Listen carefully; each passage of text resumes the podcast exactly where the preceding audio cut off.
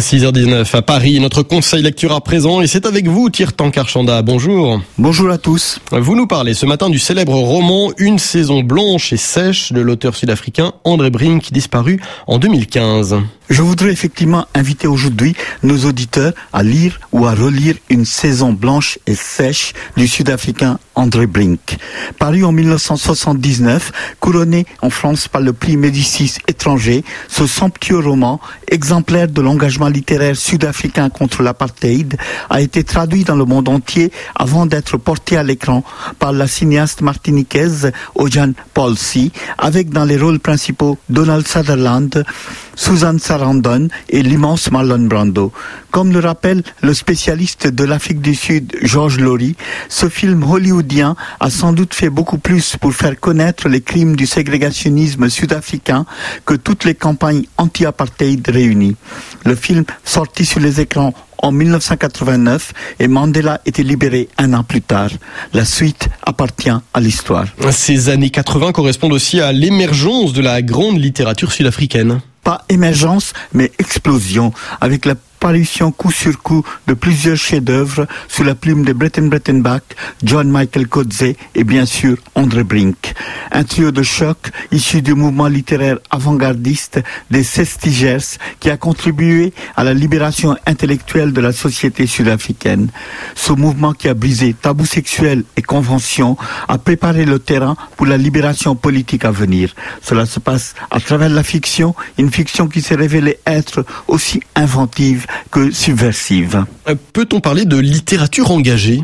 Oui, bien sûr, en particulier s'agissant d'André Brink. Ce dernier est venu à la littérature en 1974 en publiant son premier roman Au plus noir de la nuit qui met en scène une tragique histoire d'amour interracial.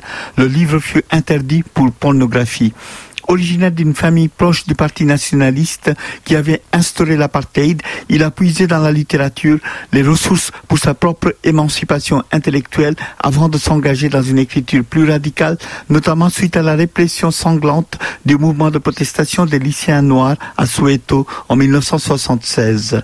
Une saison blanche et sèche est inspirée de la mort du Steve Biko, l'un des héros de la résistance noire qui fut arrêté, torturé et tué en prison en 1976. 1976.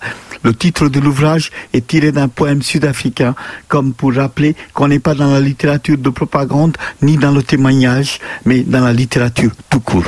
Que raconte ce roman? Ce roman raconte une histoire universelle de prise de conscience, dévoilant avec efficacité le cynisme politique à l'œuvre derrière la mort tragique d'un jeune homme noir en Afrique du Sud ségrégationniste.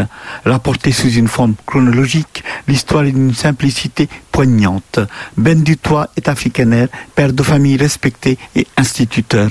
Au début du récit, l'homme a une confiance infinie dans le sens de l'équité de l'administration de son pays, mais son monde s'effondre lorsqu'en enquêtant sur la mort en détention du fils du jardinier noir de son lycée, il prend conscience de la réalité de la discrimination à laquelle la majorité de ses concitoyens sont confrontés à cause de la couleur de leur peau. À partir de ce moment, tout l'appareil policier se retourne inexorablement contre lui, puisqu'il dénonce leurs pratiques iniques qu'il avait jusque-là cautionnées fiché, renvoyé de son travail, abandonné par ses proches, qui le voient désormais comme un traître à la tribu, Ben Dutoit ira malgré tout jusqu'au bout de sa logique dénonciatrice.